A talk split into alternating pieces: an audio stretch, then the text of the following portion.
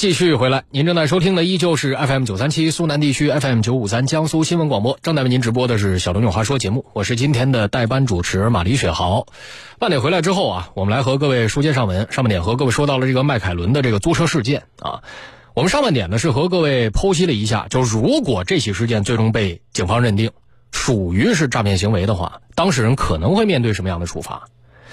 当然啊，一切还是以。这个警方最终的认定为准，因为这起事件已经是这个当事人邓先生啊向警方报案了啊，最终到底是一个什么样的结果，还是以警方所公布的最终结果为准。但在这儿我们要提醒一下大家，就是涉及到租车行业啊，确确实实可能会引发一系列的纠纷。首先呢，就是确保您在租车的时候，确保这个车辆肯定是没有问题的啊，包括检查车漆啊有没有划损啊，到这个拍照留下来。这是一点，二来就是如果这个车在你使用的过程中产生了一些故障问题的话，也要和租车公司对接清楚啊。如果涉嫌涉涉及到这个维修的话，也要把这个维修所产生的一系列费用的发票，包括维修的地点一系列细节沟通清楚，确保自己啊不会因此而承担一些额外的损失。